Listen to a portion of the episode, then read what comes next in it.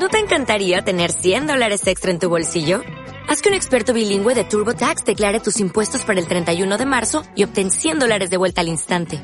Porque no importa cuáles hayan sido tus logros del año pasado, TurboTax hace que cuenten. Obtén 100 dólares de vuelta y tus impuestos con 100% de precisión. Solo con Intuit TurboTax.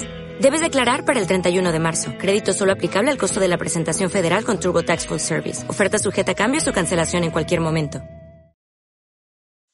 Mira, si la culpa es de otro, a mí me vale.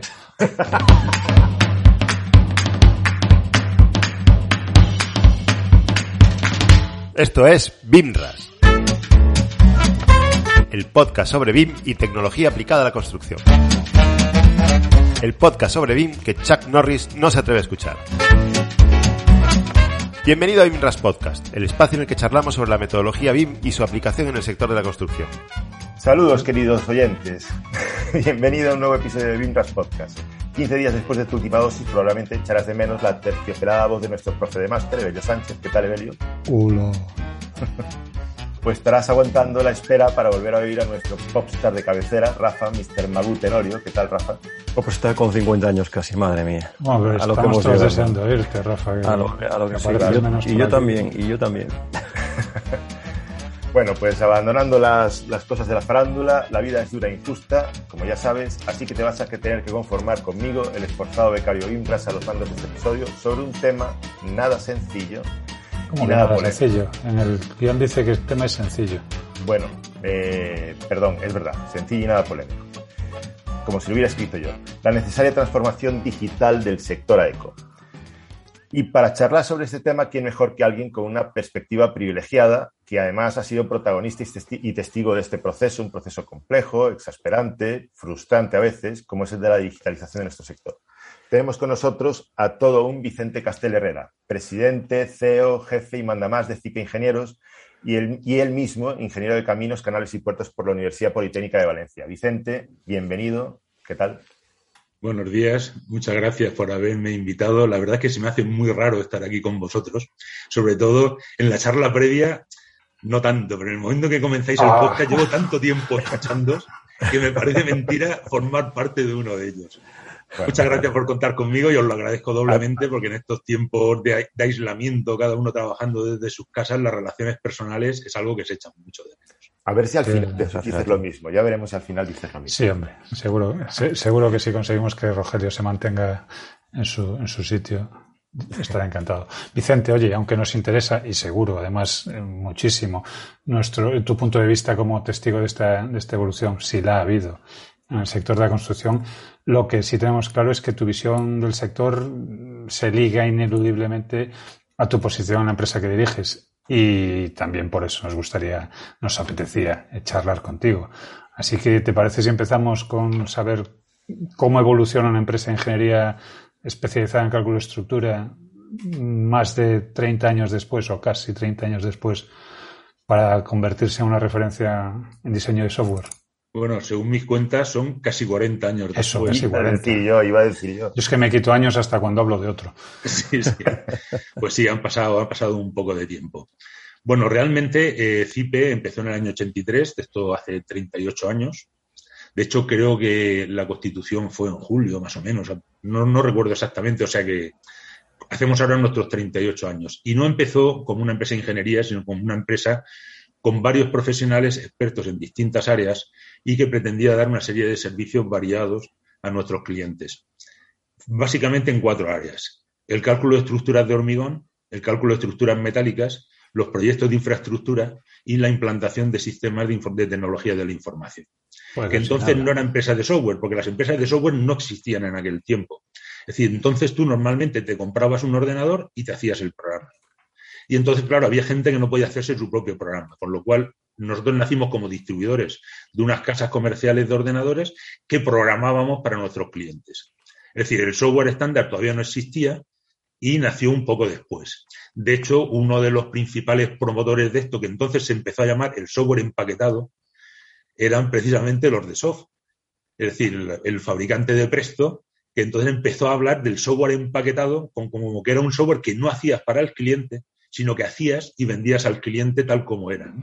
Hemos, hemos tenido a Valderrama por aquí también con una entrevista interesantísima. Sí, la escuché, me pareció muy interesante. Es, es un crack. Rogelio. Pues nada, vamos a entrar en materia. Cuando hablamos de transformación, de transformación digital para el sector eco, parece que no, no, somos capaces de centrar el tiro. ¿no? Para unos es un proceso de meter tecnología en los despachos y en las obras, para otros significó y significa la relación con los procesos industriales, esos que nos llevan décadas de ventaja. Y para hablar aquí del sector aeroespacial que tanto te gusta. O, el automovilístico o el cualquier otro, o sea, todos, todos, o la producción industrial mismamente, ¿no? Para la gran mayoría, la transformación, la transformación digital del sector eco simplemente ha sido abrazar la hoja de cálculo, el correo electrónico y con suerte conectar las aplicaciones para hacer más ágil un proceso. A algunos les basta con eso para pregonar que están en la punta del lance del sector. Así que la primera pregunta, yo creo que es obligada, es la pregunta del principio. ¿Qué demonios definimos como transformación digital para un sector tan amplio y complejo como el sector eco? Bueno, si te fijas, cuando has estado hablando de esta transformación digital, de las cosas que hemos abrazado, no hemos hablado del sector eco. Es decir, realmente en la parte de hojas de cálculo podemos estar hablando de la fase de proyecto, pero no estamos hablando de más. En el tema del correo electrónico, bueno, pues es la consecuencia natural al teléfono, que es la consecuencia natural al correo físico, etcétera, al correo postal. Pero realmente nosotros, como técnicos que estamos en la fase de proyecto, vamos a transformar un sector completo decir, vamos a transformar la línea de suministro de materiales, vamos a, sustituir la organización de los tajos en la obra. Y realmente esto, mm, cada, cada parte del sector eco, que son partes bastante independientes a día de hoy, tendrán que organizar su propia transformación digital. Y la responsabilidad que tenemos es ser capaces de pasar la pelota. Es decir, esto es como cuando va jugando al rugby y dice, bueno, yo lo que tengo que hacer es mantener el tiempo que haga falta y pasársela al siguiente. Eso ahora no se produce. Si nosotros ahora hacemos unos modelos BIM preciosos, tal, que se pierden cuando llega la fase de construcción, que hace sus propios modelos BIM, que se pierden al llegar a la fase de operación. Y entonces realmente el, sueño que hemos tenido de decir, bueno, vamos depurando nuestro modelo, vamos incorporando una serie de información, todo esto no se produce. De hecho, el modelo que se utiliza para calcular no es el mismo modelo que se utiliza para documentar, no es el mismo modelo que se utiliza para medir y desde luego no es el mismo modelo que se utiliza en obra. Y yo creo que ahí es donde tenemos el reto, ser capaces de que ese valor que nosotros creamos dentro de ese modelo sirva para algo en la siguiente fase. O sea, que más que sumar valor en cada fase, lo que vamos haciendo es devaluando nuestro propio trabajo para pasarle a alguien una, respuesta que ni siquiera necesita. Es decir, al final nuestros proyectos son ingentes cantidades de documentación que nadie lee y que su única utilidad es cuando llega un pleito, que los abogados empiecen a buscar sus peritos a ver dónde pillamos a este. El señor juez se lo lee. Eso tiene y, el y el perito contrario también. Sí y el propio sudando. Pero eso lo tenemos habitualmente. Oye, mezclando un poco las dos cosas, la evolución de CIPE desde el cálculo estructural parece que fue lo que obligó de algún modo a buscar en la tecnología fórmulas que os permitieran dar respuesta en su momento a las necesidades de vuestros clientes y desde luego entiendo que también a vuestras propias necesidades porque si ofrecéis el servicio de, cálculo de estructuras, entiendo que, que, la tecnología la evolucionabais para vosotros y después o a la vez para vuestros clientes. Mm. Eso ¿Hasta qué punto? Eh, lo digo porque no sé hasta desarrollar, si tiene sentido desarrollar herramientas propias, preguntándoselo a alguien que trabaja en un mundo de software, pues tiene, tiene cierta respuesta predefinida. Pero vamos, ¿por qué, por qué tiene sentido desarrollar herramientas que, que os puedan poner o que nos puedan poner en ventaja sobre nuestros competidores y después ponerlas a su disposición? ¿Hasta qué punto retroalimentamos nuestras herramientas con la experiencia de otro y nuestra experiencia con las herramientas propias?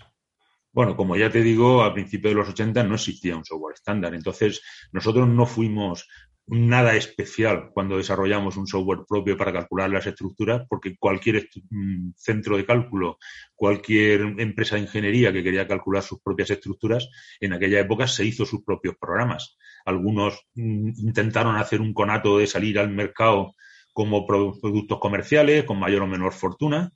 Eh, unos duraron más, otros duraron menos, pero todos los referentes del momento, yo creo que su origen fue precisamente empresas de ingeniería, es decir, estaba FECOR que tenía su propia línea de productos propios, estaba Controles, estaba Indus, estaba Promonal, es decir, había un montón de empresas que eran ingenierías que lo que hicieron fue desarrollar más allá del uso propio los programas que estaban utilizando. Pero, pero estos son los que se han conocido. Cualquier empresa de ingeniería que se compró un ordenador a principios de los 80 se tuvo que hacer su programa. Con lo cual, el desarrollo de herramientas propias era, vamos, lo inmediato, lo necesario. Era lo inmediato. Es decir, o te, las desarrollabas tú mismo o contratabas a alguien para que te las desarrollara. Pero es que no existía el software estándar. Es decir, yo, por ejemplo, trabajé con la versión 1 de AutoCAD y ya fue unos años después. Entonces empezaron algunos programas que eran pues, hojas de cálculo, tratamiento de textos, es decir, que todos han desaparecido. Estaba el Biscalc, el Multiplan, el, no me acuerdo ahora mismo exactamente, pero había un montón de tratamientos de textos. Luego todo eso se... ¿eh? El WordStar. WordStar. Pues sí, el WordStar, pero los hubo anteriores eso, al Eso ya era una ¿eh? Sí, sí, sí, Bueno, el control no sé cuánto, tal. O sea, sí, eran programas, pero vamos, realmente es que en aquella época utilizar un programa para hacer tratamiento de textos era casi un derroche. Sí, porque la memoria que tenías ya bastante tenías con llenarla con tu memoria. Mm, bueno, bueno, y que además, pues eran un bien escaso, eran carísimos, es decir, un ordenador costaba lo que varios coches, las empresas no estaban tampoco muy bollantes, y realmente pues no podía decir el tiempo que tengo de utilizar el ordenador lo voy a utilizar para ponerme a redactar, es decir, para eso estaban las máquinas de escribir. Fíjate que cada vez, eh, o sea, hemos pasado de software que venía en disquetes ¿no? y que se compraba en cajas a software que funciona directamente en la nube. ¿no? bueno, bueno, esos son los jovencillos del sector. O sea, yo empecé con las tarjetas perforadas. Las tarjetas perforadas, aquello era peor. Es decir, porque la tarjeta perforada era una caja que era el programa, que como se te cayera al suelo te habías quedado sin programa. Lo, decía porque cada vez eh, vivimos en un entorno que es completamente digital. ¿no? Aquella idea de eh, incluso de que mm, había como una especie de realidad paralela que era a la realidad física, que era la realidad digital, pues yo creo que ya no tiene ningún sentido. ¿no? Eh, recuerdo aquella experiencia de Second Life que, venía con moneda propia y todo, ¿no? Con todo, el, con todo el boom que tuvo en su momento, que había millones de personas conectadas, eh, hoy parece como un experimento completamente desenfocado.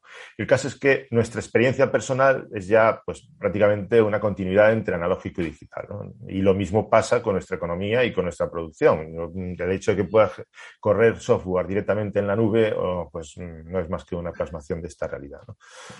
Eh, nuestra sensación es que la transformación digital, en cambio, en el sector de no es una prioridad. O sea, solo tenemos que ver el grado de adopción BIM eh, eh, para darnos cuenta eh, de que hay muchas inercias como industria. Tú antes mencionabas una que es muy mm, evidente, ¿no? que es que somos sectores prácticamente estancos entre ingeniería, producción y después explotación de los bienes.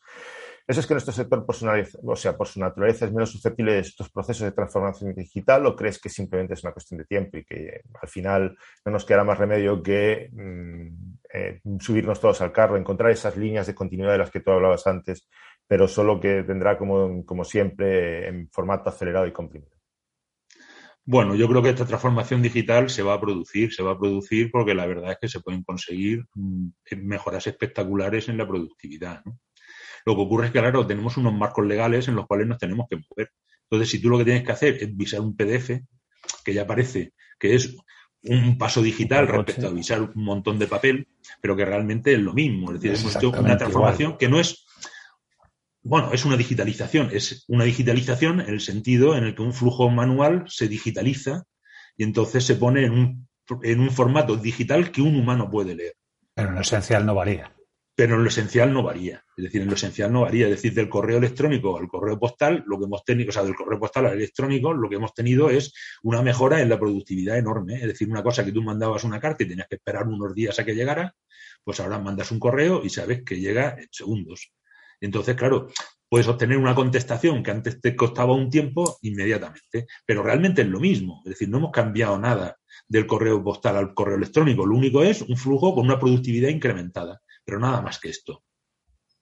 Y a veces. Y, a veces. Y a veces. Porque el mal sí, porque antes, como las cartas eran pocas, te las leías. Efectivamente. Como los correos son muchos, es fácil que no se lean. Muy bueno vuestro último episodio, por cierto, sobre el correo electrónico, es el mal. Lo dices por el truco de Rafa de apuntar la fecha. La fecha, la fecha en el, en el de los correos. tiene, Que, tiene que aguantar esto, estos dos, ¿eh? estas dos prendas. Yo he estado a punto de implementarlo en mi flujo diario. Yo lo, yo lo he intentado y no funciona. Precisamente contesté a tu correo utilizando todas las argucias que contabas en el podcast y no funcionó. Pues mencionaba Rogelio al comienzo, eh, al comienzo de la entrevista, que, que, que, el sector es un sector eso, muy amplio y, además añadías tú que, también muy variopinto, ¿no? En cuanto a procedimientos de trabajo, a competencias, a formación incluso, y en cuanto a resistencia al cambio también. Eh, yo soy de la opinión de que bueno, y en, base a mi experiencia, que cuanto más cerca esté el profesional de, la obra, más, más asistente es o menos predisposición tiene a la transformación digital, de sus procedimientos de trabajo, me refiero no en general en su vida, sino en, sus métodos de trabajo. Eh, y voy a recurrir al caso más extremo, de, que es el de los oficios manuales. Eh, podríamos decir, o podrías decir que, este tipo de trabajos, los oficios eh, a pie de hoja, a pie de tajo, a pie de obra. Dilo, dilo, en el barro, en el barro. eso se lo dejo a Rogelio. Pues podrías decir que este tipo de trabajos, desde oficios, también pueden beneficiarse de la implementación de procesos tecnológicos y en caso de que sea así, ¿te que hacer alguna propuesta o vaticinio de, cómo, de, cómo va a transformarse este, este, tipo de oficios en un futuro a medio o largo plazo? Bueno, el pie de obra, desde luego que va a verse beneficiado. Va a verse beneficiado, yo pienso que de dos maneras, que luego se verá beneficiado de otras que yo ni siquiera imagino. Pero dos cosas que yo veo de un modo inmediato, solamente el poder sacar el móvil y ver cómo tiene que quedar la cosa, en vez de tener que imaginarlo a partir de unos planos ya es una ventaja tremenda. El saber si un termo lo tienes que montar a una altura, si lo tienes que montar a otra. Es decir, evitas una serie de problemas de obra realmente grandes. Solamente con tener eh, estas aplicaciones de realidad aumentada que ya están disponibles y que son realmente una cosa que cualquiera puede tener solo con querer tenerlo, porque son además aplicaciones gratuitas, ya sacarías una ventaja. Y luego veo otra ventaja que también se va a producir. Es decir, el poder organizar realmente cómo se van a montar las cosas va a poder trasladar parte de la producción de la obra a taller. Con lo cual muchas cosas podrán venir premontadas y realmente el trabajo en obra será más un montaje en esa obra que el tener que hacer el tema de empezar a ver qué, corto, que si no sé qué, que si tal, que cómo empalmo esto. Es decir, ya vendrán montados aquí. Ya hay muchas empresas que están dedicándose a esto. Yo veo muchas en Internet que ven sus montajes, incluso grandes corporaciones que se están metiendo dentro del tema de tener unos servicios BIM, parte de esos servicios BIM, pues montar estructuras de sustentación, etcétera, una serie de cosas que realmente van a montar en, taller y van directamente a ensamblar en obra, pero nada más que ensamblar, es decir, no se van a poner a hacer unos montajes que no vengan ya eh, predefinidos. Entonces, ahora, claro, ¿cómo hacemos nosotros nuestro paso de nuestro proyecto está pensado en decir este es el resultado final, al cómo pasamos, a cómo vamos a hacer esos premontajes. Eso también tiene pues una cierta dificultad, ¿no?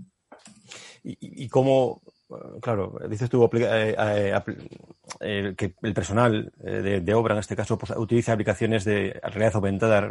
Bueno, la verdad es que la, he puesto la pregunta, pero la respuesta es muy obvia, ¿no? ¿Cómo les incentivamos para que utilicen esas aplicaciones, porque muchas veces eh, hay una barrera también en cuanto, bueno, hay información que precisamente creo que es la respuesta, ¿no? Con formación para, para, para, para, utilizarlas. Pero, eh, o sea, eh, pues ya digo, no, no me, a día de hoy yo no veo una cuadrilla de, de oficiales, bueno, de, de, de, ferrallas o de lo que sea, utilizando una aplicación de, no por capacidad, ¿eh? digo por optimización de tiempos o por, bueno, incluso por interés. Todos llevan un iPhone en el bolsillo. Sí, sí, sí, sí, sí, sí no, no, sí, eso, eso, eso coincido. Pero creo que hace falta una labor de, o sea, de evangelización bastante importante. Hace falta tener una ventaja. Si esto realmente te reporta una ventaja, el hecho de utilizarlo, se utilizará. Si no reportas ninguna ventaja, pues entonces tendrán PEPs, no sé cuánto, un montón de historias que, que realmente no se aplicarán. Pero si tú tienes una ventaja, es decir, por ejemplo, ahora qué es lo que ocurre si tú quieres hacer esto. Tienes una cierta dificultad en navegar el modelo, te tienes que posicionar. ¿eh? En cambio, si tú estuvieras ya posicionado y realmente te sacaras el móvil del bolsillo y no tuvieras que posicionar en el punto en el que estás para verte, pues sería mucho más inmediato. Sencillamente lo sacarías y ya sabrías que lo que vas a ver es lo que debería estar ahí. Si ya tienes que empezar con historias previas, pues entonces a lo mejor no te compensa. Pero claro, el que ha montado ese termo del que hablábamos antes a una altura inadecuada, ¿qué le cuesta más? ¿Sacar el móvil para asegurarse que es ahí donde va a ir o tener que desmontarlo luego y volverlo a montar en otro punto? Ya, ya, ya. Está claro. Si realmente va a sacar una ventaja y le va a costar poco, lo utilizará. De hecho, cuando comentabas el tema de prefabricados, hay experiencias aquí en España, eh, creo que Saedas Homes, que, que tiene por lo menos una, ya pruebas con, con prefabricación de, de, zonas húmedas, que llegas y, montas en, caramba, son zonas que, que, están bastante optimizadas ya y ya no pienso en, en, elementos residenciales como puede ser un hotel en el que puedes casi prefabricar la totalidad del, del hotel y pegarle una fachada que también puede venir prefabricada. Todo eso al final es una el, aprovechar la economía de escala que es, que es lo que realmente puede, puede dar sentido a, a la optimización y, y, puede empujar esa digitalización o esa transformación de, del sector. Mm, sí, sí. Ah, bueno, y existen otras experiencias que a lo mejor son menos visibles, pero que están desde hace tiempo. Es decir, nosotros hace años hicimos un software para Saint-Gobain en Francia que directamente une desde que el constructor le llega con un esquema del chalet que tiene que construir, a que ellos les hacen su cálculo de estructura, va unido con, su tipo, con sus programas de almacén, con sus programas de facturación, y directamente dice, ese pasado mañana por este centro logístico y recoja la carga. Viguetas, bovedillas, muros de bloque, dinteles, mmm, láminas de impermeabilización para el sótano, etcétera. Es decir, con ellos únicamente tenemos lo que es la grosse que dicen los franceses, es decir, cimentaciones y estructura, y, pero vamos, que te que lo están utilizando y tienen miles y miles de proyectos hechos con ella. Bueno, de hecho, miles los clientes que tenéis vosotros, que tenéis más de, creo que 80.000 por todo el mundo. Sí, pero te digo miles de proyectos solo este cliente. Sí, sí, no. Sí, nosotros tenemos miles. Bueno, realmente el cómo se cuenta un cliente es una cosa también muy discutible, ¿no? Es decir, estos son los clientes que nos han comprado software a lo largo de los años. Ah, eso también lo iba a decir. O sea, claro, unos habrán estos 80.000 son los conocidos. La competencia, eh, o sea, habrá un poquito de todo. Otros lo están usando y luego tenemos muchos que no, que no están dentro de esas listas, claro. Es decir, esos ni siquiera son los conocidos, esos son los reconocidos. Porque luego conocidos hay muchos más. Conocidos, pero que no constan. Oye, y pero lo que sí está claro es que con una base de clientes como esa tenéis un contacto con el sector, con una muestra, pues desde Saint-Gobain hasta el calculista o el, o el, arquitecto que trabaja en su despacho eh, de forma individual. Y, vamos, que sí que os ha dado eh, la posibilidad de, conocer o de tener contacto con una muestra muy representativa de, del sector técnico dentro de, de, la construcción. Y a mí, volviendo al tema de, bueno, ver cómo ha evolucionado, sí me gustaría saber si, si tú, si habéis notado una diferencia grande entre los clientes de los primeros 90, cuando empezaba el CAD a, popularizarse, y etapas más recientes en las que tanto, bueno, gran parte de los clientes, espero que muchos de ellos, como vosotros, miramos ya algunos hacia, hacia el BIM como eso que parece querer darlo absolutamente todo. Bueno, yo creo que hay dos diferencias grandes entre nuestros clientes, o sea, de aquella época y los actuales. Sobre todo en lo que respecta eh, al pequeño estudio de arquitectura, que ha sido siempre nuestro cliente natural, ¿no? Uno es el poder adquisitivo. Es decir, el estudio de arquitectura de los años 80 y 90 se ganaba muy bien la vida. Con lo cual, realmente la decisión de adquirir software era una decisión rápida porque se amortizaba enseguida, tenían mucho trabajo y tenían mucho dinero. Entonces, eso no era un problema. Y luego además tenían otra, bueno, te hablo fuera de lo que eran las grandes capitales. ¿eh? Es decir, ya Madrid, Barcelona quizás ya no funcionaban igual porque ya tenían unas escuelas de arquitectura consolidadas, muchísimos titulados, existía ya la figura del arquitecto asalariado que trabajaba para otros arquitectos.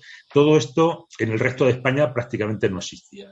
Es decir, que los arquitectos tenían su propio estudio, estudios de un tamaño mínimo, pues serían 5, 6, 7 personas, porque era lo que necesitabas para poder funcionar. Es decir, tú necesitabas delineantes, necesitabas mecanógrafas, necesitabas un contable, necesitabas una serie de cosas que entonces, pues directamente mm, te llevaban una infraestructura mínima. Es decir, eso ahora, lógicamente, la infraestructura mínima de un estudio de arquitectura es un arquitecto, porque realmente ya son capaces de redactar sus memorias, de sacar sus planos, etcétera, ¿no?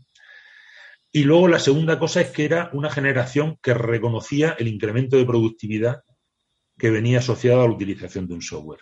Es decir, claro, yo en aquella época era más o menos de los pioneros en el sentido de que había conocido el tema de que no existieran herramientas de cálculo, pero es que mis clientes eran mayores que yo ellos se habían tirado muchos años calculando a mano, eh, corrigiendo planos de delineación, escribiendo las memorias a mano que una mecanógrafa luego se las pasaba a máquina, etcétera. Entonces, claro, cuando veían el tema, lo que era el ordenador, lo que era copiar y pegar, copiar y pegar, qué maravilla. ¿Tú sabes lo que es copiar y pegar? O sea, eso es, bueno, una cosa con un incremento de productividad mm, tremendo. Eso y los bloques de AutoCAD. Eso y los bloques de AutoCAD. Entonces, claro, Pero que te decir, pero eso ahora lo damos por supuesto. El que nosotros ahora podemos copiar y pegar un documento, incluso meterlo en un Google Translator o en el DeepL o en cualquier cosa esta, y contarte la versión en otro idioma, uf, eso ya, ya decimos, claro, eso lo hace el ordenador. Pero entonces no, eso no lo hacía el ordenador. Es decir, si tú tenías que hacer una memoria en inglés porque tenías un cliente inglés, pues te buscabas un traductor. Es decir, no tenías otra forma de poderlo hacer. Ojo, y al buscarlo, que entiendo que por ahí va la, cuestión, al buscarlo asumías que eso tenía unos costes. Por supuesto. Porque, esos costes daban eh, lugar a, una, a, un, incremento de tu beneficio a la hora de poder aportar algo a un cliente que de otro modo no podrías. Entiendo que, claro, a día de hoy el, el hecho de que nos podamos sentir eh, hombres orquesta y que podamos apuntarnos a cualquier herramienta con cierta facilidad, también rebaja un poco esa sensación que dices de, de la, la, percepción de valor de, de esas herramientas o de esa, digitalización. Sí, por una cosa que tú dices, esto me lo hago yo, ya parece que no tiene valor, pero realmente no es así como lo puedes ver, ¿no? Y esto cuando dices me lo hago yo, cuando dices esto me lo descargo de internet. hombre, hombre. Entonces ya... Mencionabas antes, Vicente, eh, bueno, el teléfono móvil como, como, la herramienta, una herramienta, bueno, pues de uso en obra. Y lo cierto es que nosotros también valoramos, bueno, valoramos, pensamos, más o menos coincidimos en, en centrar el, bueno, el, el, teléfono móvil como, como, como núcleo en el, que, en el que gira la transformación digital de. Rafa es el que lleva el iPhone. uno de ellos, de los que centra eh, la transformación digital del sector, ¿no? Todos, todos los eh, trabajadores de, de, un, de, trabajadores desde oficina hasta obra de un proyecto eh, eh, llevan teléfonos móviles. Un ordenador, pequeño ordenador es uno o varios teléfonos móviles, con lo cual es el, elemento tecnológico común a todos, más allá de estaciones de topografía, de eh, motoniveladoras robóticas, lo que sea, no, es el teléfono móvil el que coincide. Con lo cual, opinamos que pueda ser ese eh, un, un, bueno, pues el, el, núcleo en el que gire, en torno al que gire esta transformación digital en ese y teniendo esta premisa como, como punto de partida, eh, dado que vosotros, lógicamente, adaptáis vuestros productos a, las demandas del mercado, por ejemplo, pues habéis eh, fraccionado el core de vuestro, de vuestro, mi lectura de, vuestra, de, vuestra oferta de, de producto. ¿eh? habéis fraccionado vuestro core en múltiples aplicaciones. Si efectivamente eh, la transformación Toyota en una utilización más, utilización más intensiva del teléfono móvil en, en, en, en, ejecución de proyectos, valoráis la posibilidad de, de, de, utilizarlo como herramienta de trabajo para vuestras herramientas? Bueno, Rafa, nosotros hace años que tenemos un departamento de desarrollo de aplicaciones móviles, que además hemos sacado varias aplicaciones móviles muy interesantes. Tenemos una aplicación móvil para Vinserver. Seguramente tú sabes que Vinserver Center es nuestra apuesta de futuro como una red social centrada en el sector de la construcción. Y la aplicación de Win Center existe, pues, lógicamente, para móvil, pero además tenemos una aplicación de realidad virtual, una aplicación de realidad aumentada, que están disponibles en Internet, que te las puedes descargar y que son gratuitas. Es decir, que tú tienes tu modelo de Revit y yo, claro, la verdad es que me quedo impresionado con todo lo que no es que he hecho una aplicación que no sé qué y entonces podré ver el modelo de Revit. Y es que nosotros tenemos un plugin de Revit gratuito que te lo sube gratuitamente a tu cuenta gratuita de Vinserver Center que luego puedes utilizar la aplicación gratuita de realidad aumentada para poderlo ver en tu teléfono móvil. Rafa, que, se lo has dejado votando, tío. Lo has dejado votando. que no es, no es, no es una. Supongo, de, todas maneras, de todas maneras, hay mucho recorrido en estas aplicaciones. ¿eh? Es decir, hay mucho recorrido, hay muchas cosas que están pendientes de hacer, muchas cosas que mucha gente podría hacer, como son todos los temas de planes de inspección, llevar la documentación de obra, etcétera, que nosotros no la estamos haciendo. La haremos si no nos queda más remedio, si no hay otras empresas que ofrezcan ese servicio. Y luego hay el gran reto, que es el reto de la inteligencia artificial. Es decir, el tema de que muchas cosas que tú estás haciendo, como inspecciones en obra, que puedan ser más o menos automatizadas, es decir, que tú puedas pasar tu móvil enfocado a la ferralla y te detecte los errores de disposición de barras, que te detecte los anclajes cortos, que te detecte diámetros eh, menores que los especificados, etcétera. Todo esto es un tema pendiente, es decir, que no sea solamente una cosa de que veo. Eso que veo lo que hay, veo lo que tiene que haber, superpongo lo que hay con lo que tiene que haber, pues es una cosa que está muy bien. Pero a fin de cuentas es mirar el plano de una forma más cómoda. Es decir, tener realmente un asistente que te permita detectar errores de ejecución y pues eso, claro, es una cosa que nosotros todavía no estamos y desde luego la interfaz natural es el teléfono móvil, sin duda. Sí, vete a la hora. ¿Qué? Digo, sí, se te va a caer del bolsillo, se te va a caer del bolsillo, ¿qué va a pasar en la obra? No, no, no, no, digo que, que, ya ni siquiera vaya Rafa, que, que mande, que mande el, el teléfono Alexa, o que mande al perro con el móvil, ¿no? Efectivamente. Bueno, el perro con el móvil acabará yendo, porque esto es de Boston Dynamics. Sí, sí. el perro ya nos lo han puesto. Sí, sí, es, el perro al que me refería, vaya. eh, de todos modos, eso que estás contando sobre cómo está cambiando vuestro core de, de, empresa también tiene que ver con lo que, lo que, decías antes, ¿no? Con esa realidad de que eh, la estructura productiva y la capacidad económica de los estudios de arquitectura no tiene nada que ver con la que, y de los estudios de ingeniería no tiene nada que ver con lo que había en los años 80, ¿no? Ahí hay una, un poco de, realización de, o de darse cuenta de que efectivamente eh, hay que adaptar una, hay que transformar ¿no? el, fundamento de una empresa para adaptarlo a la, a la economía y a la coyuntura que tiene actualmente. Mm, sí, sin duda, sin duda. La empresa tiene que transformarse, tiene que transformarse continuamente y no hay otra. Eh, el que los técnicos ahora no tengan el poder económico que tenían en los 80 y en los 90 no significa que las obras sean más baratas. Las obras hay que seguir haciéndolas, la mano de obra sigue estando allí, los materiales siguen estando allí y entonces realmente sigue existiendo todavía un valor en la construcción que el software puede incrementar. Entonces yo creo que sigue habiendo sitio para empresas de software. Lo que pasa es que a lo mejor ahora ya no puedes mm, esperar que sea el técnico el que pague el software, si tienes que esperar que sea a lo mejor ese suministrador de materiales o que sea el operario que va a conseguir ese trabajo el que esté pagando este software. Claro, yo lo digo como introducción a una pregunta que me parece muy. Fíjate, Que, fíjate que cuando te digo el operario, el operario tampoco lo va a pagar, porque el operario tiene todo el trabajo que quiere. Es decir, tú ahora precisamente tu problema es la escasez de mano de obra capaz de ejecutar las obras. Entonces, a lo mejor son esas empresas que van a hacer una fabricación en taller de partes de la obra las que sí que van a poder pagar ese software, porque sí que van a poder conseguir una serie de contratos y incrementar la productividad en adaptar el proyecto que no se hizo pensando en una industrialización a la solución industrializada.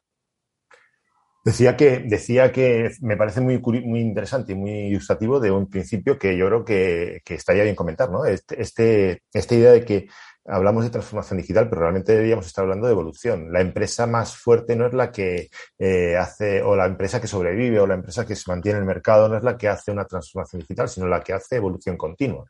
Eh, cuando hablábamos ayer de, un caso ¿no? de WhatsApp, o de, no, el eh, de una empresa de software que había empezado un, producto, pero que al final resultó que, bueno, hablamos con Messenger, ¿no? Con, Messenger de Microsoft. Hablamos de Messenger. Sí, eh, que, que, empezó como una auténtica mm, revolución en el sentido de la comunicación digital eh, y que no, no pasó el, el, test de corte porque dejó de evolucionar, ¿no? En ese sentido, me parece que, que ¿cómo, cómo lo planteáis vosotros, ¿no? El, el hecho de que abrazáis la evolución en vez de la transformación directamente. Bueno, hay que abrazar eh, la evolución y no la evolución, sino la evolución continua, el ser capaz de ir adaptándose a una situación que es cambiante por naturaleza, ¿no? Tú sabes que la teoría clásica de la evolución es lo que tú comentabas de que no sobrevive el más fuerte, sino el más adaptado al medio.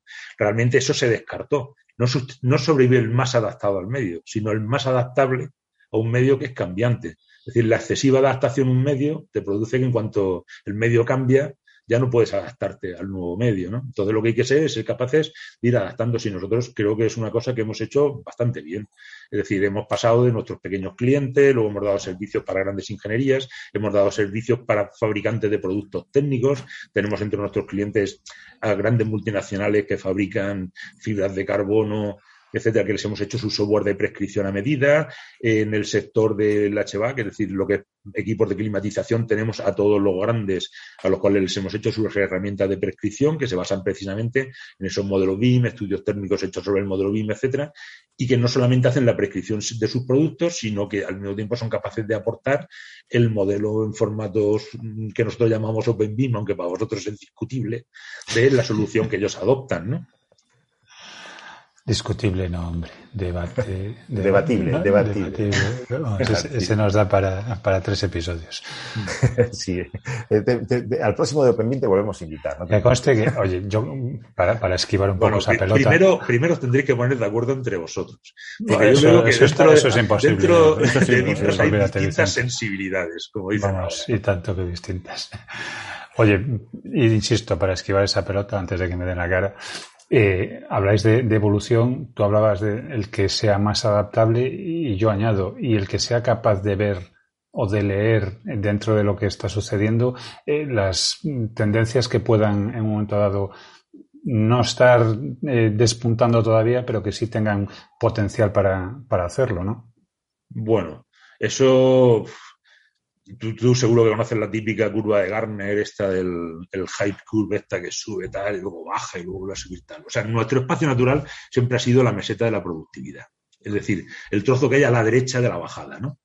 Es decir, siempre llegamos tarde a las soluciones. No fuimos el primero que hizo una solución de cálculo de estructuras, no fuimos el primero que hizo una solución de mediciones, no fuimos el primero que hizo soluciones para cálculo de instalaciones de edificios. no hemos sido el primero en prácticamente nada. Lo que pasa es que cuando ya se asienta el tema y llega el momento en el cual lo que tienes que hacer son herramientas de productividad, entonces es nuestro espacio natural. Es decir, somos capaces de hacer software que funciona bien, hacerlo con unos costes para nosotros mínimos, ser capaces de suministrarlo a precios muy razonables y ser capaces de defendernos en ese espacio. Entonces, claro, ¿nos metemos en cosas antes de que repunten? Pues no, no porque ahí es el modelo, el momento de los apóstoles, de los que empiezan a editar y al final que acaba en la hoguera los leones. no sé si es modestia o, me habéis engañado vilmente, pero el hecho de que contéis dentro de la organización con un puesto que ocupa Pablo Gilabert como director de innovación, caramba, entiendo que, que eso sí da, pie a pensar que, no estáis cómodos en la meseta, pero, pero un poquito sí que os gusta subir por la curva que viene de, del otro lado. Sí, bueno, nosotros estamos metidos en muchos proyectos de investigación eh, con fondos europeos, con fondos nacionales, proyectos CEDETI, etcétera, que entra dentro de ese departamento de innovación la incorporación de esos, de esos proyectos de investigación. Pero también en estos proyectos nosotros entramos a la meseta de la productividad. Si no, nosotros no nos metemos a proyectos de investigación para decir, vamos a hacer una investigación teórica, vamos a pillar la subvención. Pero dais el apoyo, Vicente, y a mí lo que me llama la atención... Sí, pero, decir, no nos metemos en ningún proyecto del que no vaya a salir un producto comercial. Yo donde, donde voy es que el, el hecho de que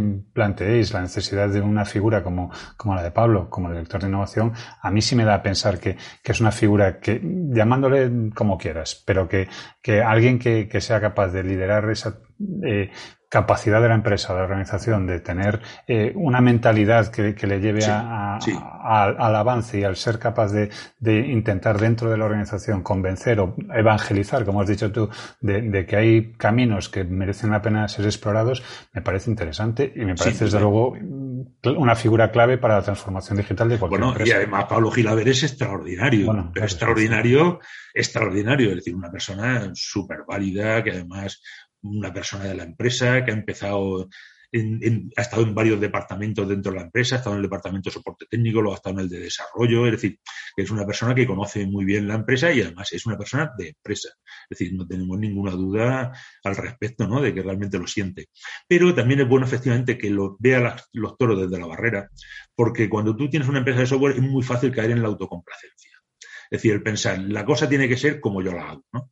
Entonces, tener una persona que conoce lo que hacen los demás y que es capaz de mantener esa visión crítica, que está en contacto eh, precisamente con estos proyectos de investigación con empresas de otros países, tanto empresas de software como empresas constructoras, eh, centros de investigación, etcétera, te sirve para en un momento determinado no pensar que lo estás haciendo bien, porque puedes no estar haciéndolo bien. O al menos no estar haciéndolo tan bien como lo podrías hacer. Fíjate que para mí has descrito a la perfección lo que es esa figura del, líder de transformación, porque es alguien que conoce la empresa. Primero, es alguien que está dentro de la empresa. Mm. No es un consultor que yo llego y te voy a hacer em, tres informes, eh, dos implementaciones y ya, ya te he transformado, sino que es alguien que, que desde dentro de la empresa es capaz de mm, leer la, totalidad de la empresa, evidentemente con, con, sus más y sus menos, porque no va a poder estar a fondo en todos los temas, pero es capaz de leer los procesos que, que, que recorren de forma transversal a la empresa, es capaz también de tener un ojo puesto en lo que está pasando fuera y es capaz de asumir todas las cuestiones en, en una, en, el mismo saco para después sacar de ahí pues verdaderos un filón vaya para poder transformar realmente la sin duda sin duda. Pero ten en cuenta que vamos, existe la transformación de las empresas que nos rodean y existe nuestra propia transformación.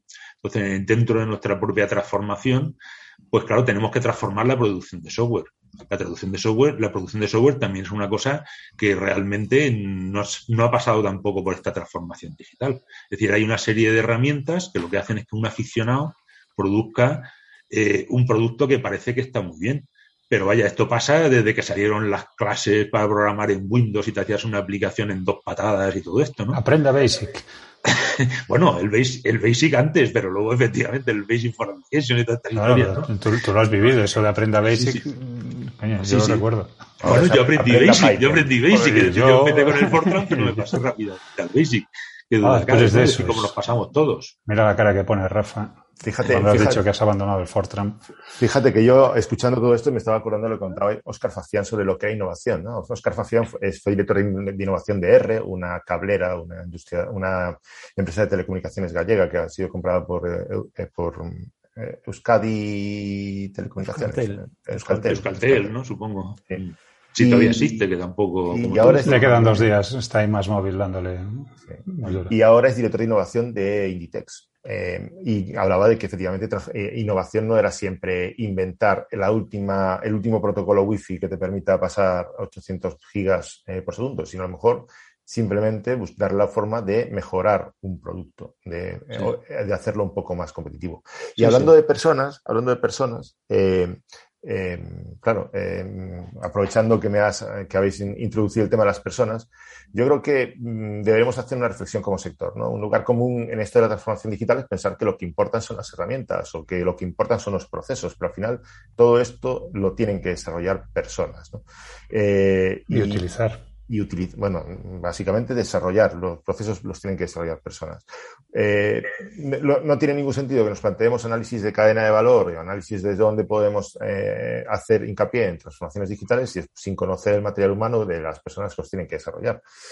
Pero eh, lo, hemos, lo, vemos todos los días. ¿no? Eh, nuestra industria no es que sea muy amigable con el material humano. Eh, decía José María Charte en el podcast que tuvimos con él que hemos creado una industria que puede externalizar su factor productivo, algo lo, que es realmente, digamos, rizar el rizo cuando nuestro producto es básicamente conocimiento. Ahora mismo lo que vendemos es eh, conocimiento puro y duro. ¿Cómo, ¿Cómo, manejar estas situaciones del lado de la empresa? Aprovechando que tenemos a, un empresario. ¿Cómo mm, convencemos a las empresas mm, para que eh, se, empiece a tener en cuenta que la, parte fundamental de la digitalización son las personas? Bueno, la parte principal de la, digitalización son las personas y las personas, desde luego, son una clave. yo creo que una empresa tiene muchas cosas de valor. Es decir, tiene de valor el tema del tiempo en el mercado, que le da un reconocimiento por parte de sus usuarios o por parte de sus clientes, tiene de valor una serie de procedimientos que sabe aplicar para resolver problemas, tiene de valor pues el tener un patrimonio que le permite acometer nuevas cosas sin tener que estar dependiente de obtener la financiación y demás, tiene de valor muchísimas cosas y las personas son una de las cosas más valiosas. Es una de las cosas más valiosas, pero también es uno de sus principales talones de Aquiles. Es decir, realmente cuando tú dependes en exceso de personas claves dentro de la organización, pues entonces en un momento determinado puedes ver amenazada tu viabilidad. Entonces, desde luego, lo primero que tienes que hacer es proteger tu capital humano. Lo que no puedes hacer es decir, bueno, pues yo tengo aquí una, bueno, ya contaré otros y tal. Dice, no, eso, eso es un extremo que es perverso. Pero también el extremo contrario, el extremo de decir yo lo que haga esta persona, pues es lo que está bien hecho, pues también efectivamente es una situación de riesgo. Es decir, tienes que tener unos procedimientos, esos procedimientos tienen que estar documentados. Porque mira, nosotros, por ejemplo, eh, mantenemos pues un patrimonio de millones de líneas de código que están escritas a lo largo de más de 30 años.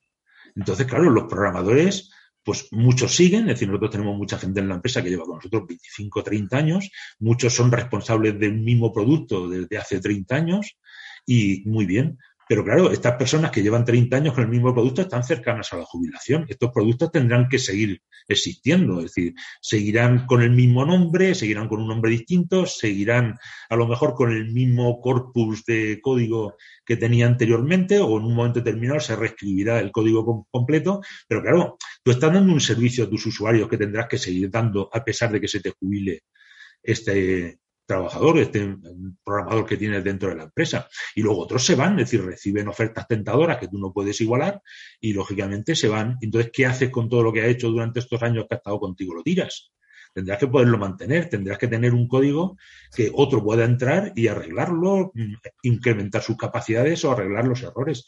Entonces, el tener unas técnicas de desarrollo homogéneas dentro de los equipos de desarrollo, pues es un tema muy importante. Compartir librerías comunes dentro del equipo, pues es un tema muy importante. Y sin embargo, fíjate que, que, eh, precisamente las empresas, el, el, mundo del desarrollo de software ha inventado el término de cárnicas, ¿no? Y los y ¿El término de? ¿De qué, perdón? Cárnicas. Cárnicas, ¿no? eh, no, no, no, no, lo conozco. pues, tú. eh, esas empresas que se dedican a, a alquilar ya, fuerza ya. laboral. Lo que para... pasa es que, es que esto no son empresas de software. Estos no, son empresas que dan servicio a multinacionales y demás para hacer sus historias y que cobran en, horas. Es decir, estos son, las estos son, las consultoras de software. Y la consultora de software, que lo que hace es que vende un producto valorado en horas, realmente lo que tiene que hacer es maximizar el precio por el que cobra la hora y minimizar el precio coste. por el que paga la hora. Entonces, efectivamente, eso pues es así. Pero vamos, yo para mí esto no son empresas de software. No, Vicente, pero me, pero me volviendo, refiero... volviendo, a lo que decía Rogelio, el, eh, y un poco al hilo de lo que tú nos dices, una persona que lleva 30 años dentro de la empresa eh, ha tenido que sufrir evoluciones, digo sufrir porque muchas veces no son, no son agradables de, de, de aplicar, pero ha tenido que sufrir evoluciones y ha, y ha tenido que sufrir eh, cambios de, de en, en, sus procesos y en su forma de trabajar. ¿Cómo, cómo consigues o cómo se qué, qué, qué puntos puedes tomar de, de, apoyo para evitar que haya eh, o para minimizar la, la fricción de, de, esas resistencias que puede haber inicialmente porque a fin de cuentas eh, si vamos a o sea si hablamos de transformación eh, siempre implica un cambio que no no siempre es bienvenido. Y, y en esos casos caramba conseguir que 30 años después haya personas que han conseguido mantener el nivel dentro de la empresa, mmm, me parece que no, no, va a ser solo mérito de, del personal, sino también de, de, cómo se implementan esas modificaciones, evoluciones, etcétera, etcétera. ¿Cómo se vencen esas resistencias que puede haber a veces a, a, a los cambios? Bueno, vamos a ver, las resistencias tampoco hay por qué vencerlas. ¿eh? Es decir, hay personas que se adaptan al cambio y personas que no se adaptan al cambio pero esas personas que antes del cambio eran personas valiosas y eran personas que estaban aportando valor dentro de la empresa, tampoco tienes por qué forzarlas a adaptar el cambio. No, y desde luego, si han, si, han, si han, dado valor hasta ayer, mañana tienen que poder seguir dando valor. Claro, incluso aunque no abracen el cambio. Es decir, que si son responsables de mucho código que al mismo tiempo han sido capaces de mantener durante años, pues eso de alguna manera se queda como un islote dentro de la empresa que efectivamente es un punto débil en el sentido de que no vas a poder poner otra persona a mantenerlo, pero no lo son en el sentido de que esa funcionalidad puede ser desarrollada de nuevo por un equipo de mayor potencia en un plazo relativamente corto.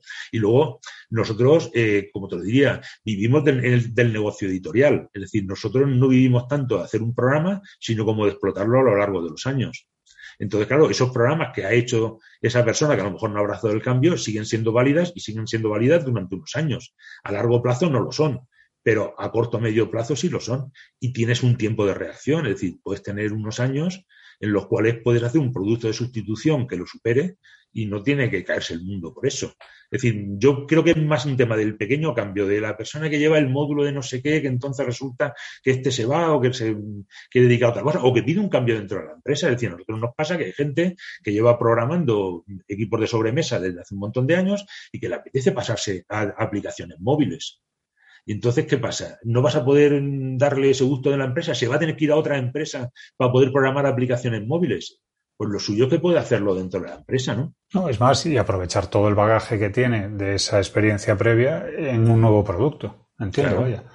Claro. Eh, lo que pasa es que todo lo que estás contando, eh, Vicente, choca de, de, lleno con una mínima, eh, un mínimo paseo por, por Infojobs. O sea, eh, desde consultoras de, ingeniería que están funcionando también por, outsourcing, es decir, por, subcontratar todo lo que le cae dentro, hasta, hasta mm, eh, las ofertas típicas de eh, necesitamos un, un, arquitecto experto en desarrollo, en desarrollo de aeropuertos eh, recién titulado. Mm. con cinco obras en experiencia, en cartera. Em, entonces, la pregunta sigue siendo válida. Es decir, ¿cómo, ¿cómo trasladarle, cómo nuestro sector eh, cómo trasladar a nuestro sector, a las empresas de nuestro sector, que eh, una transformación digital no es solamente poner eh, un, equipo con Revit en, el despacho, sino que es valorar el capital personal en una industria que, como dije antes, vende conocimiento. ¿No estábamos hablando de BIM? ¿Qué tiene que ver el Revit aquí? nombre la palabra, nombre, la palabra maldita. no, hombre, no. no, es la palabra maldita. No es la palabra maldita, pero es que realmente no podemos centrarnos en productos. Si nos centramos en productos y más en productos que lo único que hacen es una documentación del proyecto que se va a realizar, pues ahí no tenemos nada.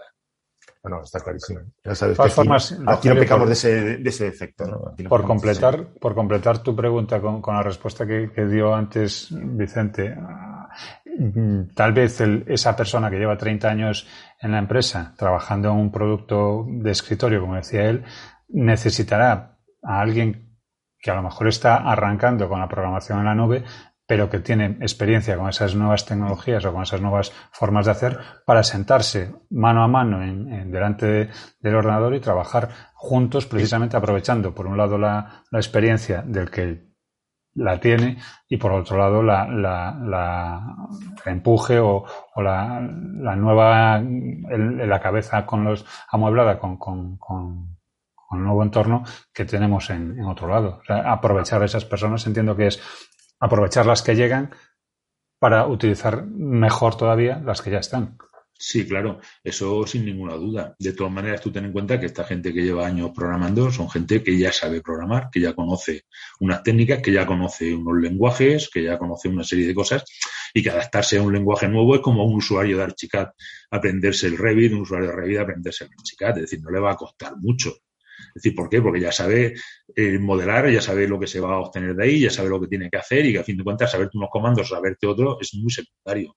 Es decir, no hay tanta importancia en el tema de los, de los lenguajes que eliges como el que no haya una gran diversidad de lenguajes dentro de la empresa. Pero es lo mismo que pasa con las compañías aéreas. Es decir, las compañías aéreas procuran tener un número reducido de modelos de aviones porque saben que si tienen un número elevado de modelos de aviones, pues se les complica todo. Se les complica la logística, se les complica el mantenimiento, se les complica todo, porque necesitan tener técnicos capaces de mantener cualquiera de ellos. A nosotros nos pasa un poco igual, es decir, no damos libertad de adopción del lenguaje de programación porque para nosotros sería un problema. Sería como que cada piloto que en una compañía, pues yo sé volar el modelo, no sé qué, bueno, vamos a comprar uno.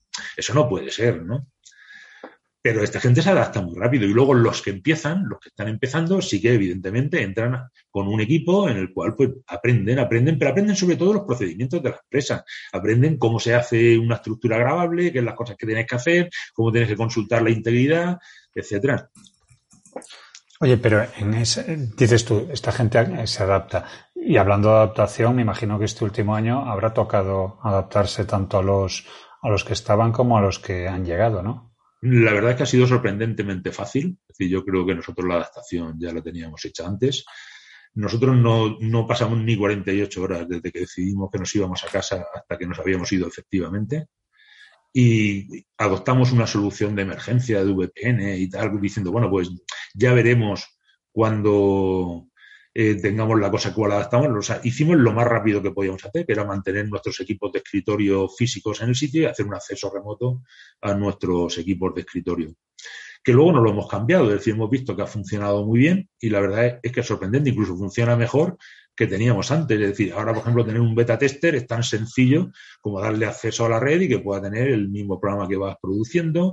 Eh, la gente de soporte, pues nosotros siempre en la red de desarrollo la hemos tenido aislada del resto de la empresa por un tema de seguridad.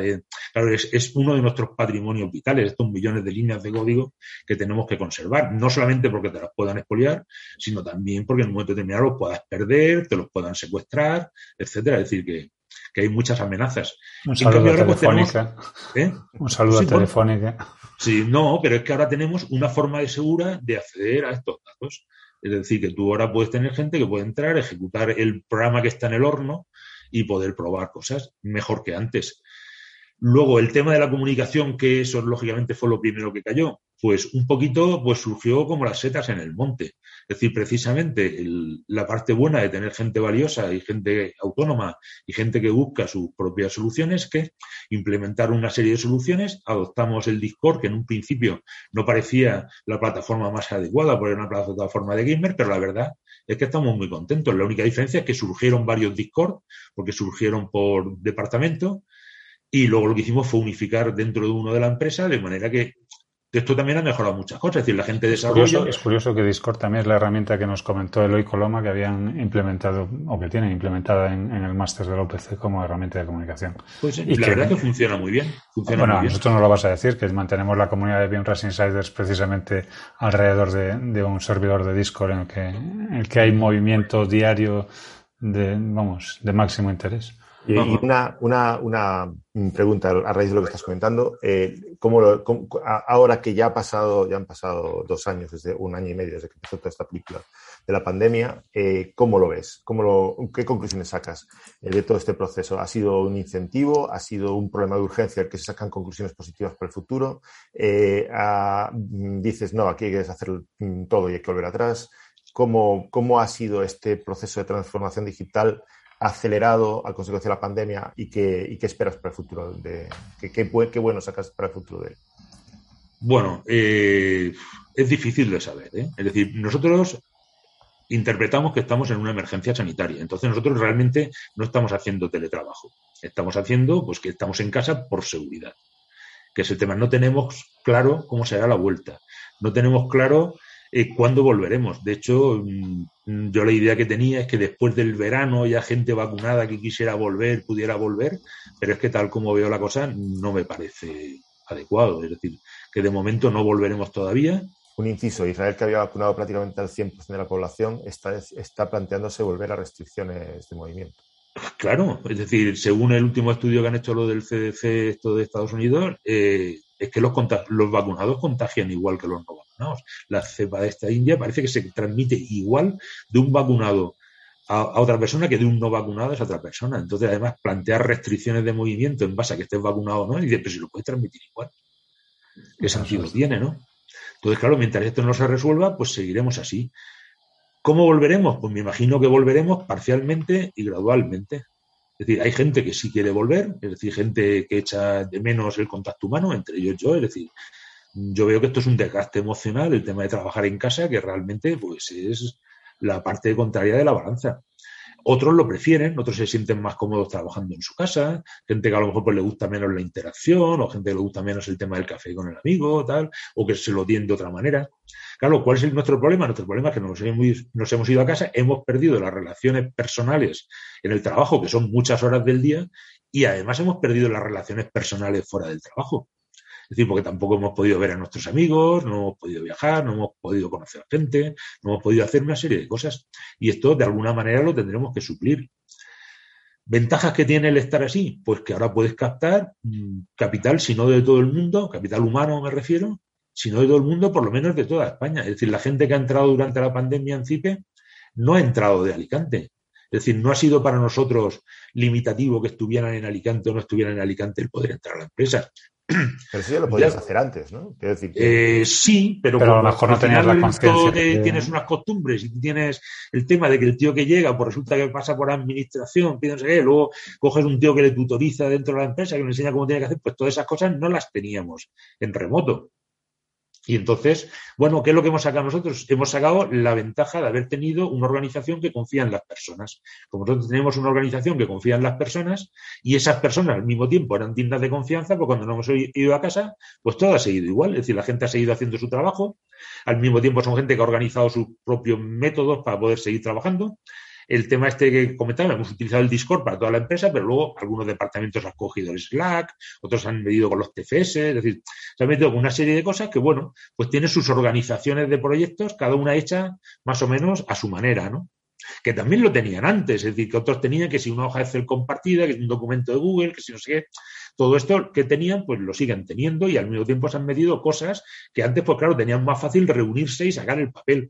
Ahora, pues claro, yo lo que pienso que es lo primero que haremos al volver a la empresa es tirar todos los papeles, porque claro, si han podido estar tanto tiempo allí solos, pues ¿para qué nos hacen falta? si, no, lo he echado de menos, ¿para qué lo voy a guardar? Toma transformación digital. Creo que vosotros hablabais hace poco precisamente con el tema este del correo. Es decir, lo malo además de ver lo que tienes, cuando tengo esa clasificación, digo, voy a borrar correos viejos y demás, es que eres consciente de que los tenías. De como eres consciente los tenías, a los 15 días dices, ostras, el correo que borré hace 15 días. Pero si no lo hubieras revisado para borrarlo, no te habrías acordado de que lo tenías. Esos 4.000 correos de obra no eran necesarios. Exacto, no, eran importantes, no, no eran importantes, seguro. sí, sí, sí. Yo recuerdo los primeros días de que nos fuimos a casa que si algún comer dijo, oye, ¿puedo ir a la empresa a recoger unos papeles que tengo allí? Ve y llévatelos y no vuelvas. Y llévate todo lo que te haga falta, porque esto va para largo, ¿no? Pero claro, todos los que no se llevaron, ¿para qué los queremos?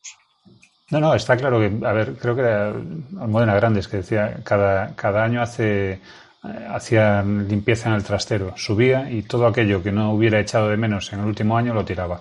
hay una cosa mejor, hay una cosa mejor que es no tener trastero. Ya directamente no tenerlo. Pues mira, es mi caso. sí, sí. Pero bueno. Bueno, Vicente, pues vamos a ir cerrando porque no queremos eh, robarte más tiempo. Porque sé que estás de vacaciones, pero bueno. No quieres tú. empiezo, empiezo hoy mis vacaciones. Hoy a las 3 pero precisamente. de salida. Por eso vamos a ser respetuosos. Lo de salida lo dirás en forma figurada, porque está claro. Sí, sí, de salida al balcón.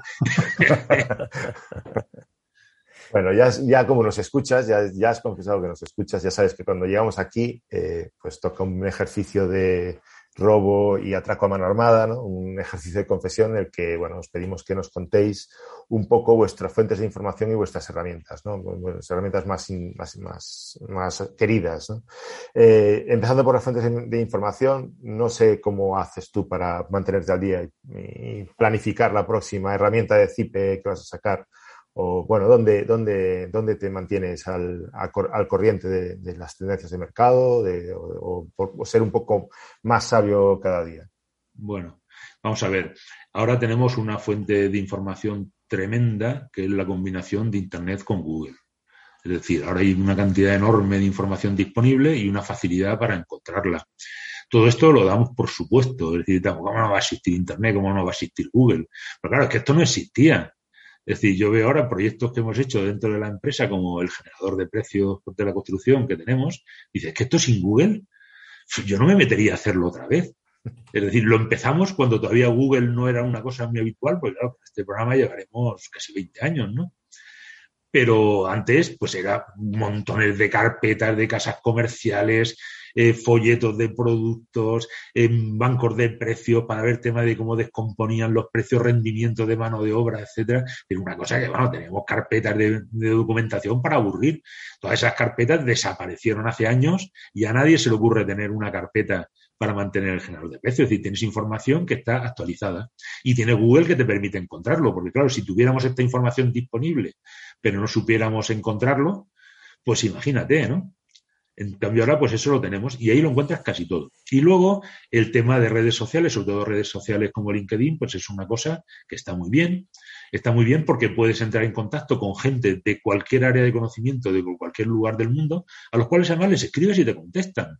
Es decir, que son gente que el que está por ahí y normalmente escribe cosas, hombre, tú enseguida distingues del que está ahí pues para hacer promoción de su historia y tal, pero incluso los que están para hacer promoción muchas veces están haciendo promoción de cosas muy interesantes. Y entonces, en un momento determinado, cuando tienes que meterte en ese tema, pues eh, les escribes, te presenta, le dices que te gustaría hablar con él un ratito y no sé qué, ¿y quién te va a decir que no? Hombre, ¿quién es que además, el que te va a decir, que, no, Vicente? ¿Eh? ¿Quién va a decir que no, Vicente? No, no, no, no, no, no, no. Eh, tengo un amigo médico dermatólogo que me lo comentaba que él empezó a hacer una página web, pues yo se lo aconsejé, tú lo que tienes que hacer es montarte una página web y demás y poner ahí pues tratamientos, las cosas más comunes y demás, que la gente las consultará y te dará una relevancia. Y a los pocos meses me dije, que aquello que me dijiste en la página web es una maravilla. Y de porque es que me vienen muchos clientes que jamás, bueno, muchos clientes, pacientes como llaman ellos, pero que en el fondo son clientes que no le habían conocido en la vida, pero que claro, que han visto pues, que tenían una verruga, han visto mi mi blog que tenía yo ahí que cómo tenías que hacer un tratamiento, no sé en qué caso era conveniente ir a ver un médico y vienen, pero es que luego me escribe gente de Sudamérica preguntándome cosas, unos que son particulares y otros que son otros médicos pidiéndole su opinión, etc. Y yo les contesto y digo, claro, ¿por qué no lo voy a contestar? Por supuesto que sí. Es, sorprendente, ¿no? no, no, no es sorprendente. es que la gente le gusta compartir su conocimiento. Eh, pero hasta hace unos años no, Vicente. Tú en, eh, sí, Rogelio, sí lo hemos dicho más veces. Lo, lo, bueno de, preguntar es que a veces te llevas la sorpresa de que te contestan. Yo tengo la sensación de que nos Pero no es una sorpresa. Es decir, yo cuando pregunto, espero que me contesten y habitualmente me contestan. Luego, pues también eh, me gusta seguir antes seguía varios foros, ahora sigo el único que se mantiene vivo a lo largo de los años, porque parece que la época de los foros ha pasado, pero claro, cuando tú das un producto de calidad, pues se sigue manteniendo, que es el de solo arquitectura, lo leo, veo luego las preguntas que se plantea la gente y dice, vaya, aquí hay una necesidad que no está cubierta. Es decir, entonces, pues esas necesidades no cubiertas. El tema de cómo cojo los planos de los catastros y lo meto en un fichero de AutoCAD y no sé qué. Y dice, bueno, pues a lo mejor dentro de eso puedes tener germen del OpenSite. Es decir, Alguna vez voy a algún congreso, algunos de informática, otros de ingeniería, y bueno, pues ves cosas. Dice, yo que sé, temas como el, adoptar OpenSys, que hemos adoptado ahora como motor de cálculo para ingeniería, pues esto fue porque fui a un congreso en Estados Unidos y me sorprendió que todas las tesis que se presentaban y demás, en vez de estar hechas con ANSYS, estaban hechas con OpenSys, que hace unos años todo estaba hecho con ANSYS. Y de bueno, ¿qué es esto que ha sido capaz de desplazar a un producto consolidado? Dice, pues entonces te empiezas a ver, ves que hay unas comunidades, ves dónde se está utilizando, puedes buscar gente que tenga experiencia. Es decir, realmente así, es decir, porque los libros, primero que son más difíciles de conseguir. Es decir, el libro físico cada vez hay menos, cada vez tiene menos contenido, cada vez es más difícil de conseguir las tiradas a lo mejor no se justifican, eh, ya antes cualquier cosa tenías que buscarla en un libro, ahora como ya casi todo está buscado fuera, los libros resultan pesados porque en el momento en que tocan las bases, y es que esto ya lo sé, que lo he visto en internet, ¿no? Bueno. Pues este, bueno, decía, decía que era sorprendente porque por el cambio de paradigma, ¿no? Yo creo que antes en los años 80 o 90 el que tenía una información se consideraba el rey del mambo y no la soltaba ni, ni por error. Y ahora es al contrario, ¿no? Dion Mult, el, Cuidado que entras en el open source. Sí. Bueno, y, ahí tenemos, para otra hora y pico. El, open source es un tema que tiene su interés. Es decir, es una forma de poder conseguir programadores y, y lo que pasa es que el open source también entiendo que tiene todavía una vocación por manifestar.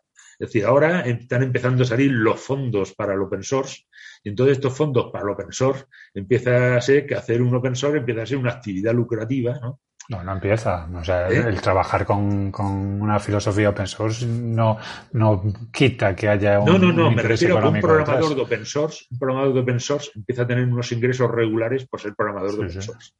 De hecho, es decir, esto yo por lo menos lo he detectado desde hace relativamente poco tiempo.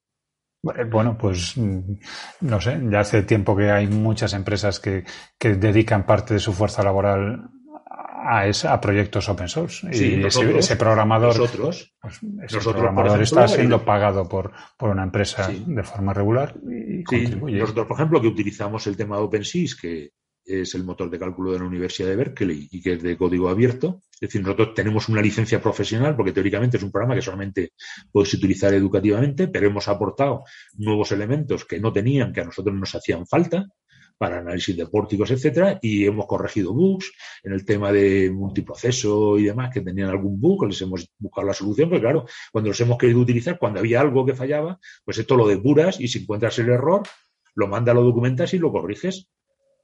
O sea que te quiero decir que realmente es un tema que está muy bien. Nosotros hemos sido muy pioneros en adoptar motores externos de cálculo. De hecho, tenemos muchos, muchos. Es que ahora tenemos el tema este de OpenSea, pero tenemos el Energy Plus, tenemos el FDS, el MoveView, tenemos el Panet, eh, tenemos un montonazo. Y entonces realmente dices, es que antes tendíamos a hacer nuestros propios motores de cálculo, y ahora dices, si hay un motor de cálculo de reconocido prestigio, ¿para qué te vas a hacer el tuyo? Primero, además, si, sumas, si sumas tu capacidad a, a, capacidad que han tenido otros para llegar ahí, seguro que llegas más lejos. Claro, claro. no, se trata de inventar la rueda cada día, sino mejorarla. Oye, y hablando de, ya, que estáis con herramientas, ¿no? Eh, me lo dejáis a huevo. ¿Cuál es, eh, Vicente, cuál es ese gadget o ese software que si no lo tuvieras a mano te haría el día a día un poco más difícil? Pues mira, el WhatsApp, el, WhatsApp, sí, el Gmail, Y el navegador para Y, entrar a la y el Discord porque lo tienes en la empresa. Y el Discord porque lo tengo en la empresa. Sí, pero el Discord menos, men- menos vital. Es decir, hasta hace un par de semanas no me lo había instalado en el móvil. Solamente lo tenía instalado O sea, te, En el te equipo lo instalas es- 15 días antes de irte de vacaciones. Eh, me lo instalé porque tenía que estar unos días fuera y demás, y tenía algunos temas así en marcha y digo, voy a probar. Y la verdad es que no sé si he cometido un error o no. Mm, Sí, decir- te digo yo que sí. Pues puede ser, puede ser, puede ser. Pero también hay cosas que puedes hacer con más tranquilidad, sabiendo tal. Y a fin de cuentas, como tú dices, darle la vuelta al móvil y no mirarlo, siempre Efectivamente. ¿no? Pero hay, hay momentos en los cuales tienes que estar informado de lo que Evidente, algo. claro. Es que Entonces, esa, esa dieta pero- tienes que tratar de mantenerla. Sí, pero vamos, a día de hoy todavía no sé si hice bien o hice mal en instalarme el Discord en el móvil. Como, como apunte curioso y, vamos, me, me- me lleva de nuevo al tema de personas y al de comunicación que me encanta, eh, que las aplicaciones que hayas dicho hayan sido por este orden WhatsApp y el Gmail, o sea, mensajería y mensajería. Y Google, y Google, y Google. Google para buscar, pero vamos, Sí. que lo, lo primero Y- es... Mira, y- para que te hagas una idea de mi afición por los gaches, yo en el ordenador no tengo instalado Excel, no tengo instalado Word, no tengo instalado AutoCAD, o sea, no tengo instalado nada de esto. Anda, Ni en el mío, Sí, personal, sí, ni en el sigue porque de momento todavía no has dicho ninguno que tenga en el mío. Bueno, pero es que no tengo ni Word ni nada que se le parezca, Bueno, no tengo ni Excel ni nada que se le parezca, es decir, que antes, pues yo directamente lo que hacía era consultar información que me mandaban y me fastidiaba que de vez en cuando... porque tú, porque tú eres un señor que dicta cartas, pero nosotros que no, somos, yo me las que somos curritos que las escribimos. ¿eh? Yo me las escribo en el correo. Claro, las escribo en el correo va, va, va, y se la mando Dale a que forma y la la imprime y hace la copia de papel y todo esto. Qué Pero bueno. que te quiero decir que las redacto, ¿eh? O sea, no dicto cartas en absoluto. Es decir, lo que tengo que hacer lo hago en el correo. Eh, y, y por curiosidad, por curiosidad, porque bueno, uno de los navegadores ahora hay cierta, cierta cosita, ¿no? Eh, Chrome, Edge, eh, Yo Brave. uso Chrome, yo uso Chrome, pues porque en general los productos de Google me gustan y en su momento lo probé y me gustaba. Precisamente lo único que eché de menos del Chrome fue el tema de poder ver el page run de las páginas, que eso se veía dentro del de Microsoft y tal. Y me imagino que habrá una aplicación o un complemento o como se llame para poderlo ver. Pero es que yo tengo el Chrome sin complementos y sin favoritos. Es decir, que realmente yo entro al Chrome, normalmente tengo unas cuantas páginas abiertas, pero tampoco muchas. Es decir, no- una 200 herramienta- Una que sí estoy utilizando y que me ha gustado mucho. El DeepL. El DeepL es, es impresionante. Asusta. Eh, bueno, no. A mí te me asusta, además- porque es tan buena la traducción que me asusta. Es decir, yo antes, por ejemplo, cuando tenía que contestar a alguien en, yo sé, en el LinkedIn, en un tema en inglés o lo que sea, yo directamente escribía en inglés. Pero ahora lo que hago es que me abro una ventana del DeepL y yo lo escribo en español y voy viendo cómo lo traduce al inglés. Si no me gusta el matiz, entonces cambio el español. Hasta que el DeepL me, me coge, podríamos decir, el matiz que quiero dar. Y si no quedo satisfecho del todo, entonces ya me voy a la ventanita de inglés y lo arreglo un poquito. Y de ahí, pam, me lo copio y ya está. Es decir, ¿estoy perdiendo nivel de inglés? Pues yo creo que lo estoy ganando. Seguro. Precisamente porque ahora, puedo decir, cada vez que tengo que escribir algo, de alguna manera me facilita el cómo escribirlo en inglés. Giro en inglés, sí. Ese es muy bueno. Es sorprendente el nivel de desarrollo de los motores de lenguaje. Es Sí, este en concreto, este en concreto. ¿eh? Bueno, y y Google Translate también. Yo el otro día. Bueno, pero no es lo Hay- ¿eh? Google-. Translate- con- Yo con- un artículo en ruso sobre Archicad trasladado a español y me quedé boquiabierto. Boquiabierto. Sí. Porque, Yo bueno, me, yo me que- quedo boquiabierto en que consultes artículos en ruso sobre chicas, pero bueno. Mm, No sé por qué caí en una búsqueda sobre un tema de una duda sobre geoposicionamiento y todas estas cosas que tenemos cu- cuando tenemos que colaborar con Revit que se nos, mm, se nos hace el mundo. Vuelve, vuelve, vuelve, que, que te despega. Pero bueno, bueno, pues Vicente, eh, con esto llegamos al final. Eh, gracias por prestarte a este, a este, a esta Esta charla. charla, hombre. Eh, bueno, Hombre, gracias, gracias a vosotros. ¿eh? O sea, ha sido un rato muy agradable. supongo De hecho, para mí ha sido charla de amiguetes, charla de amiguetes. Es decir, lo que pasa es que luego cometeréis la imprudencia de publicarlo en internet cuando esto Hombre, realmente no le interesa a nadie. Hombre, por Pero bueno, favor, y buscaremos algún corte en el que digas alguna barbaridad para poder hacer un clickbait, pero eso va con nosotros. Pues esper- solo esperamos que lo que decías al principio, que, que nada, que, que lo hayas mantenido, que, que haya sido así, ¿no? Que haya sido una- un rato agradable y que, Sí, la verdad es que más agradable de lo que me esperaba, me he sentido mucho más cómodo de lo que me esperaba, porque de alguna manera que me somos? inquietaba el tema de las cosas que pudierais preguntar, ha sido muy agradable y animo a cualquiera a quien le ofrezcáis el poder pasar este rato con vosotros a que acepte la, el ofrecimiento, porque realmente se pasa un buen rato. Mira que pues, Pues muchas gracias. gracias. Nosotros también, seguro. Nosotros también. Nosotros los que más. Sí, Vamos. Bueno, claro que sí.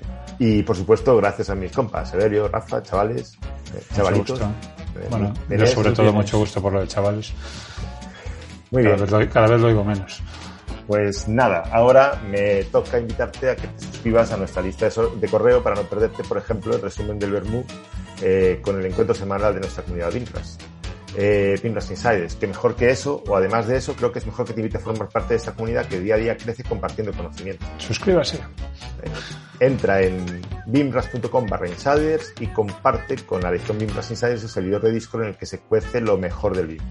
Y recuerda que en Bimras estamos preparando un curso sobre Blender 3D, eh, Rafa mediante, y que todavía puedes enviarnos un correo, no, envíaselo a Rafa, mejor dicho, Sí, directamente a Rafa. a info.bimras.com, eh, poniéndolo a caldo y si Y diciéndole que lo eso, claro, aparte de eso, cuéntale lo que te gustaría encontrarte en el curso.